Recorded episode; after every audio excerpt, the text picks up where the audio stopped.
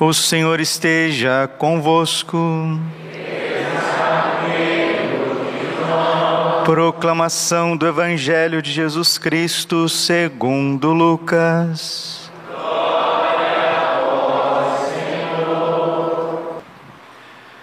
Naquele tempo disse Jesus aos seus discípulos: Eu vim para lançar fogo sobre a terra, e como gostaria que já estivesse aceso. Devo receber um batismo e como estou ansioso até que isto se cumpra. Vós pensais que eu vim trazer a paz sobre a terra? Pelo contrário, eu vos digo, vim trazer divisão. Pois daqui em diante, numa família de cinco pessoas, três ficarão divididas contra duas e duas contra três. Ficarão divididos o pai contra o filho e o filho contra o pai, a mãe contra a filha e a filha contra a mãe a sogra contra a nora e a nora contra a sogra. Palavra da salvação.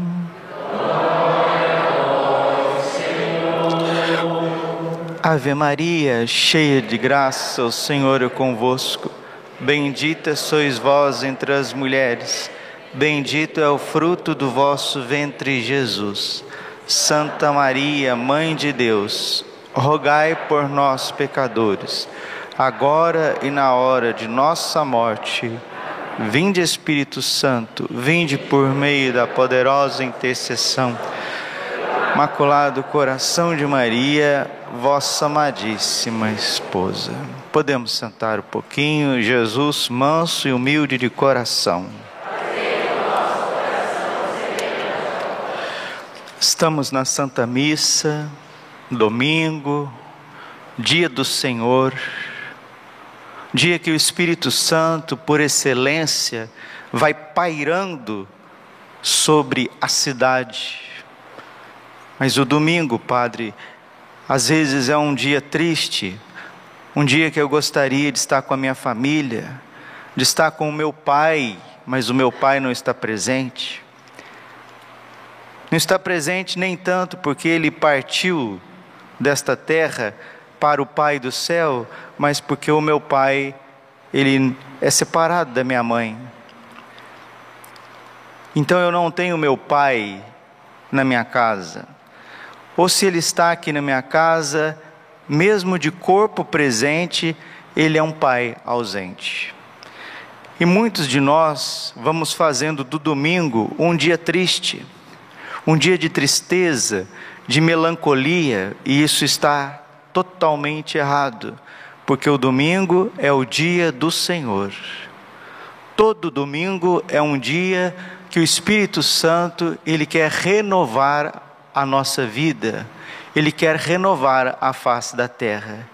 E nós, diante da nossa miséria, nós precisamos aproximar de Deus e pedir esta renovação interior mas infelizmente nós não nos preparamos para celebrar o domingo. As pessoas vão à missa no dia de domingo mais por obrigação. Tanto é que você pode fazer uma pesquisa no Brasil inteiro, até no mundo, principalmente no mundo, porque o Brasil ainda tem fé. Se você for para outros lugares desse mundo, a fé está escassa. As pessoas não se preparam para vir à Santa Missa. A missa fica mais no âmbito jurídico. Ah, eu tenho que ir na missa porque meus pais transmitiram esta, esta fé para mim. Então, se eu não for à missa, a minha consciência fica pesada. Mas deveria ser totalmente o contrário. O domingo é o centro da semana. O domingo ele vai se tornando o centro do ano litúrgico, porque nós celebramos no domingo uma pequena Páscoa. Aquilo que nós celebramos na sexta, sexta-feira santa, sábado santo e o domingo de Páscoa, isso de alguma forma é repetido todas as sextas-feiras, todos os sábados e todos os domingos durante o ano inteiro. A igreja pede abstinência de carnes na sexta-feira, um dia de recolhimento e de meditação da paixão de nosso Senhor Jesus Cristo, para nos preparar para o domingo. O sábado deveria ser um dia onde nós passamos com Nossa Senhora, rezando o rosário, meditando os mistérios do Santo Terço, da paixão, morte e ressurreição do Senhor. O sábado deveríamos rezar um cenáculo em família, reservar o dia para fazer uma leitura espiritual, para colocar a nossa casa em ordem, para fazer as provisões do domingo. Ontem mesmo já passei e fui abastecer o carro, porque vai ter que ir em tantas comunidades, vou ter que andar para tantos lados hoje, graças a Deus, levando a palavra de Deus, celebrando o santo sacrifício. Então vamos fazer a provisão no sábado, já vai no posto, já vai no autoposto, já vai lá fazer o abastecimento do carro, já passa no supermercado, já compra mistura, né? Como diz o ditado, compra a mistura que vai fazer hoje, para não precisar sair da missa, passar no mercado. Tá errado. Isso não agrada o coração de Deus. Ir no mercado, ir no açougue, sair fazendo compras, ir em shopping dia de domingo. O domingo é o dia do Senhor. Você vai ver a, a, vida das famílias santas, como São Luís e Santa Zélia Martã, como a família de Santa Teresinha guardava o domingo. Eles participavam de três missas no domingo. Eu tive a graça de ir lá na França, em Alençon, na casa de São Luís, Santa Zélia Martã, na casa que Santa Teresinha nasceu. Foi criada até os quatro anos de idade, depois eles foram para Lisieux. O domingo, cinco filhos, hein? Cinco filhos, fora os quatro que perderam. E a vida é luta, era luta.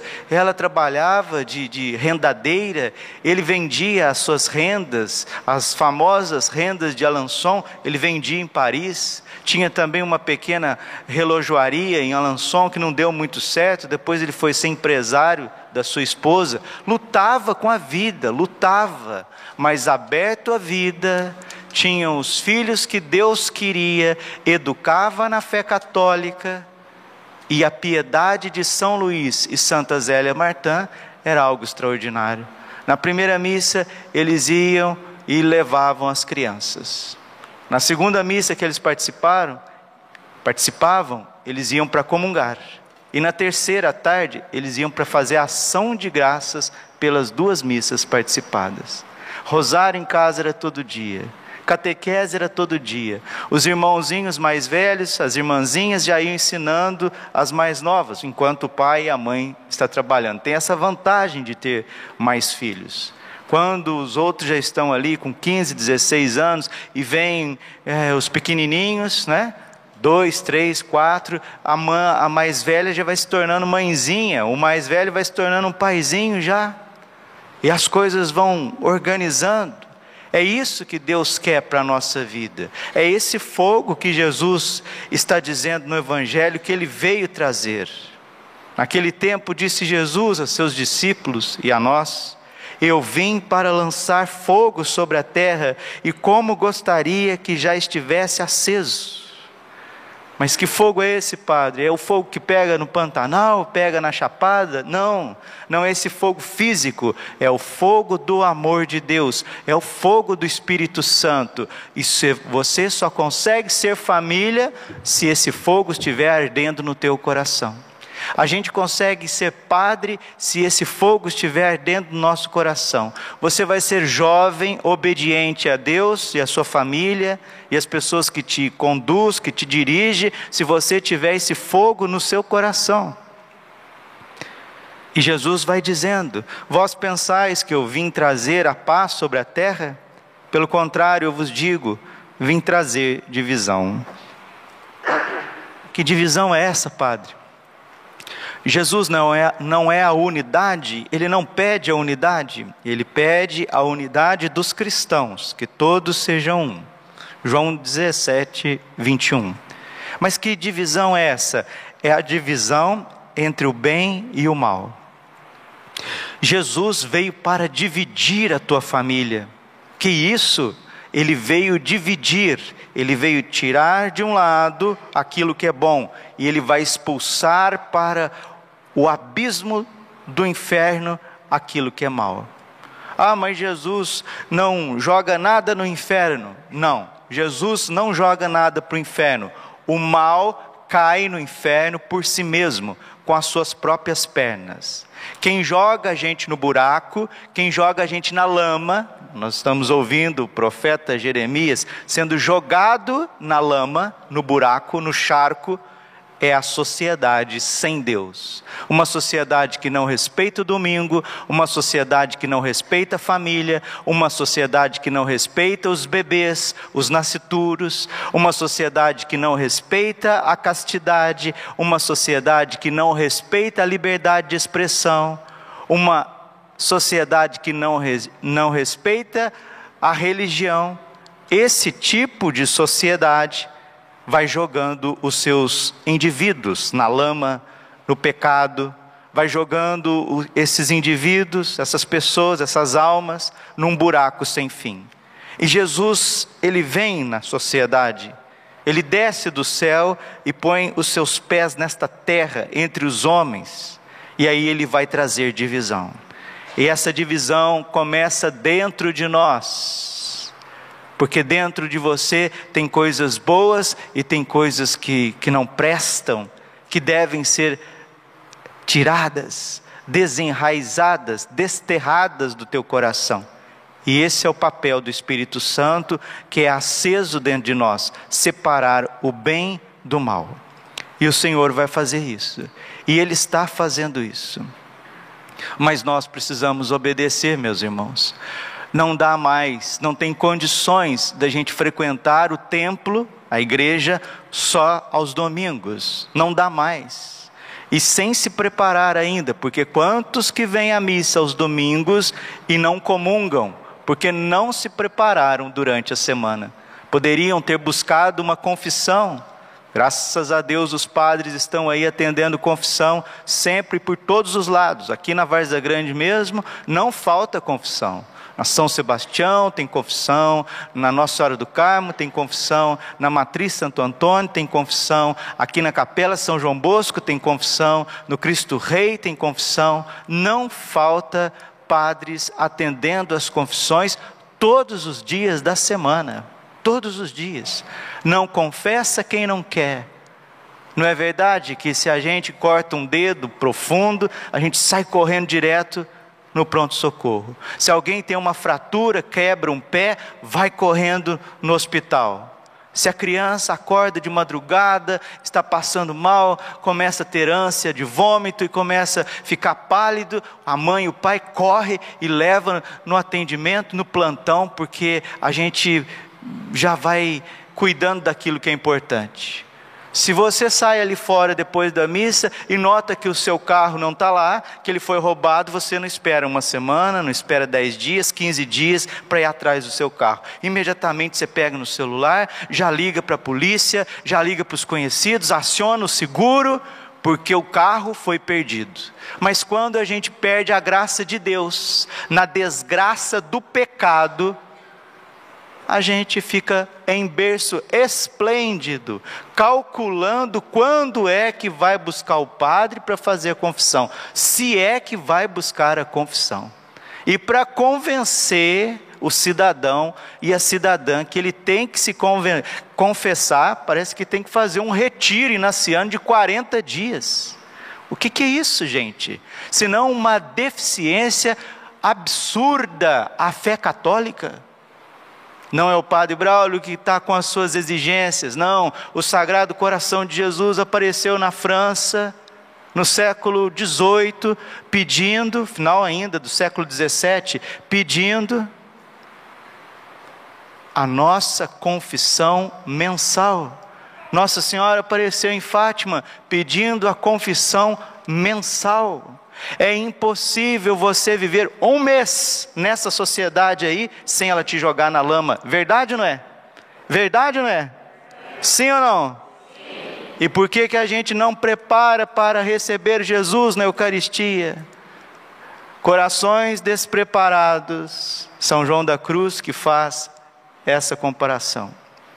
Se Jesus quer acender o fogo sobre a terra, se Ele quer acender esse fogo no nosso coração, não é verdade, se a lenha está úmida, o fogo não pega.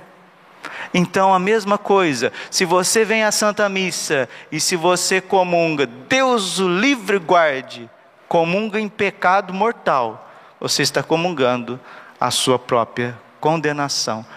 Mas pior, pior em que sentido? Em sentido de ignorância e negligência. Pior, se você vem à missa e comunga de qualquer jeito, o fogo que é a Eucaristia não vai pegar, atear na sua vida, porque está úmido por conta das negligências, da tibieza, da falta de oração. E se a gente não está dedicando a Deus durante a semana, o que que nós estamos fazendo da nossa vida segunda, terça, quarta, quinta, sexta e sábado?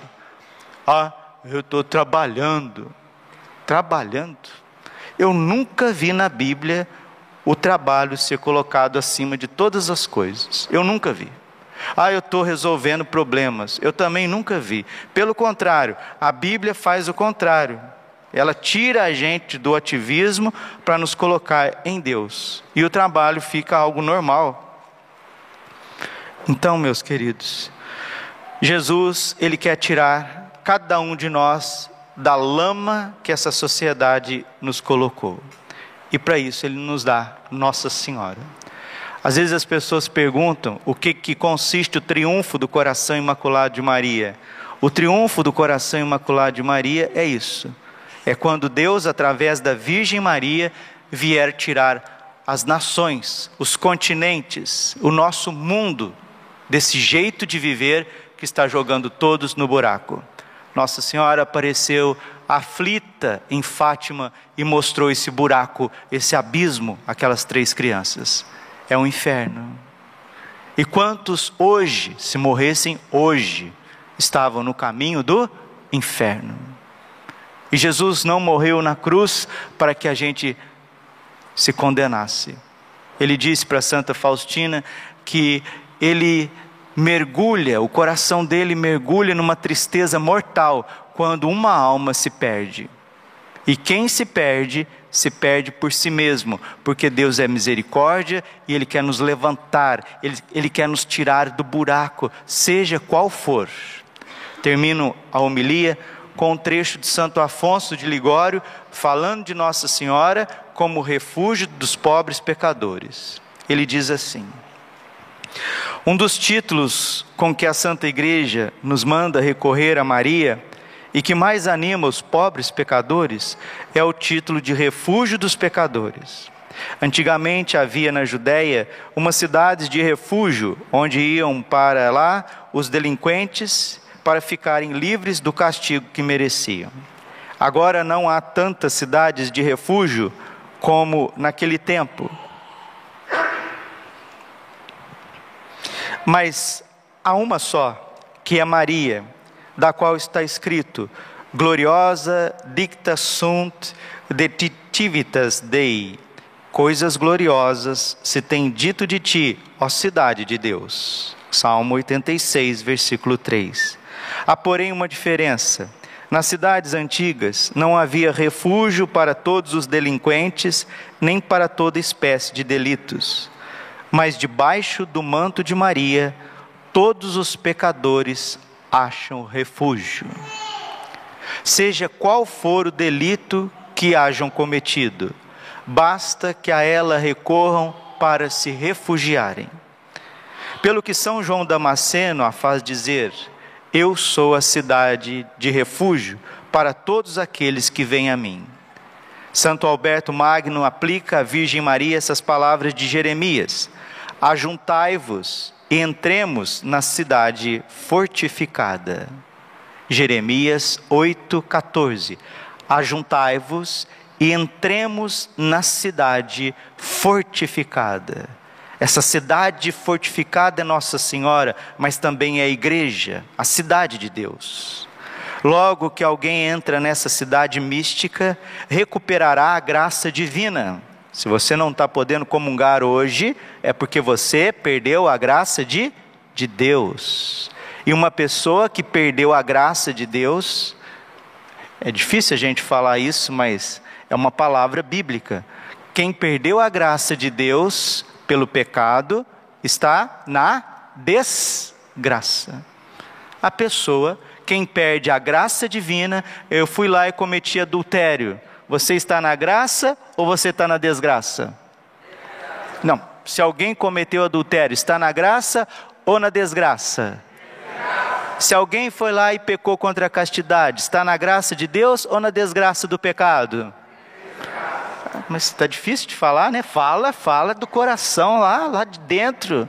Se alguém pecou, se alguém pecou contra a castidade, se alguém traiu o marido, se alguém traiu a sua fidelidade, está na graça ou está na desgraça?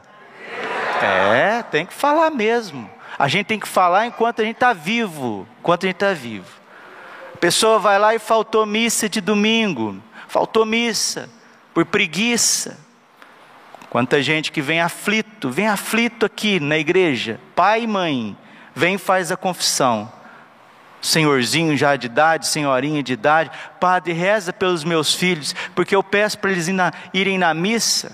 Já tem seus filhos, já tem, eu já tenho netos, e aí eles ficam lá em casa, dizem que estão com preguiça mas ficam o domingo, sábado bebendo, padre. É uma latinha atrás da outra, é churrasco, é uma carninha que queima, é música, é piada e a conversa. E quando eu peço para eles irem à missa, eles dizem que estão com preguiça, que estão cansados, porque trabalharam muito. Pessoas assim estão na graça de Deus ou na desgraça do pecado? Responde com a boca cheia. A desgraça do pecado. E se morre hoje, está no caminho do inferno.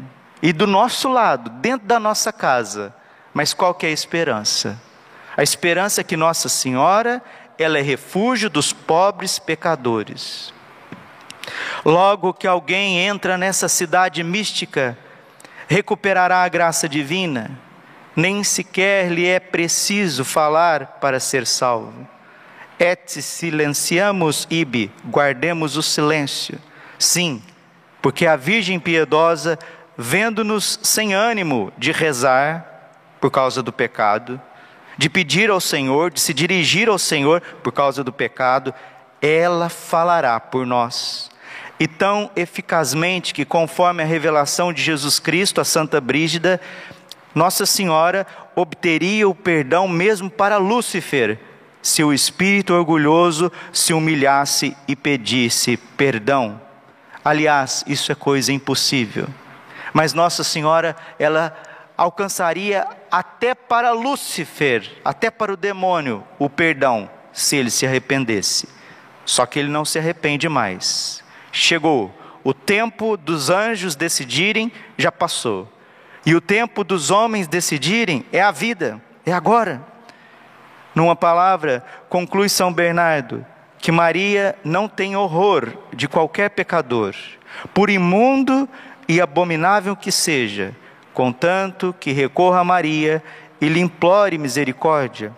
Ela, o refúgio dos pecadores, não hesitará em lhe dar a mão piedosa, em levantar desta lama, levantar desse charco, desse buraco, como Deus fez com Jeremias a fim de o arrancar do fundo do desespero. Ó, oh, seja sempre bendito e louvado nosso Deus, que nos deu uma mãe tão doce e benigna.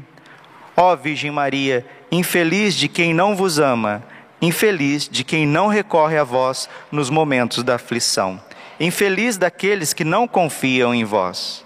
Meu irmão, minha irmã, seja qual for o estado da tua alma, ouve com São Basílio, que te anima não desanimes, diz o santo, mas em todas as tuas necessidades recorre a Maria, chama em teu auxílio a Virgem Maria, sempre a acharás pronta a te socorrer, pois esta é a vontade de Deus, que ela socorra a todos em todas as suas necessidades, principalmente aqueles pobres pecadores, que precisam recobrar a graça de Deus novamente. Invoca especialmente sob o título que lhe é tão caro, ó Mãe do Perpétuo Socorro. Esta mãe de misericórdia tem tão grande desejo de salvar os pobres pecadores, os mais perdidos, que ela mesma as vai procurando um a um para os auxiliar. Quanto mais, portanto, não auxiliará aos que a ela recorrem. Só se perde quem não se recorre a Maria, mas quem jamais se perdeu depois de ter recorrido a ela e colocado a sua confiança. Nossa Senhora é refúgio dos pobres pecadores. Se nós temos tantos pais solteiros, se nós temos tantas mães solteiras, se nós temos tantas famílias divididas, destruídas, é porque Nossa Senhora ainda não é a rainha dos nossos corações. Deixemos Nossa Senhora reinar sobre nós, governar a nossa vida, ser a nossa advogada. E aí nós teremos famílias, nós teremos vocações, nós teremos uma igreja viva, segunda, terça, quarta, quinta, sexta, sábado, Santíssimo exposto, pessoas participando, fazendo visitas ao Santíssimo, confessando, comungando, vindo fazer sua meditação, ajudando nas obras da igreja e não vivendo esse catolicismo anêmico, quase já em estado de óbito, que deixa para viver algumas coisas no final de semana e de qualquer jeito. Jeremias 48, versículo 10: Maldito aquele que faz a obra do Senhor com negligência. Você foi criado para amar a Deus sobre todas as coisas e ser feliz, ser família, ser padre, ser religioso, ser religiosa, ser jovem de Deus, aberto à ação do Espírito Santo. É para isso que nós estamos nessa terra. Que Deus tenha misericórdia da nossa alma e que nós nos preparemos melhor para a Santa Missa daqui para frente e comecemos a ser católicos todos os dias, todos os dias da nossa vida, o Santo Terço todos os dias da nossa vida, uma visita ao Santíssimo Sacramento, todos os dias da nossa vida, uma meditação da Bíblia, todos os dias, insisto, todos os dias, porque essa sociedade sem Deus, suja, está jogando as famílias no charco, no buraco, na lama e destruindo tudo, porque nós, com uma grande preguiça espiritual, negligência das nossas coisas, estamos deixando Deus para depois, como se nós já estivéssemos no paraíso.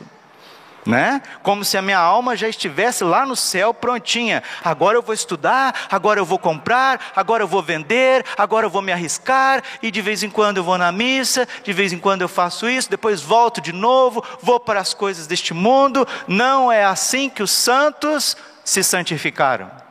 Todos os santos, todos os santos se santificaram e transformaram a sociedade, colocando Deus acima de todas as coisas. E é esse o fogo que Jesus Cristo veio trazer. E para isso vai dividir muitas coisas na sua vida.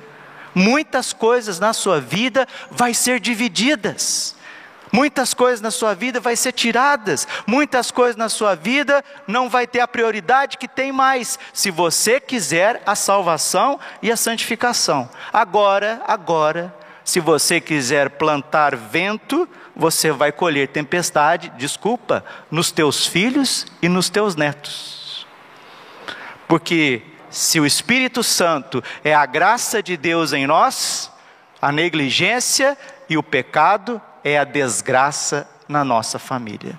E Deus não morreu na cruz para a gente viver na maldição. Ele morreu na cruz para a gente viver na luz, na amizade com Deus e caminhar para o céu. Glória ao Pai, ao Filho e Espírito Santo, como era no princípio, agora e sempre. Coração imaculado de Maria, confiança, saúde.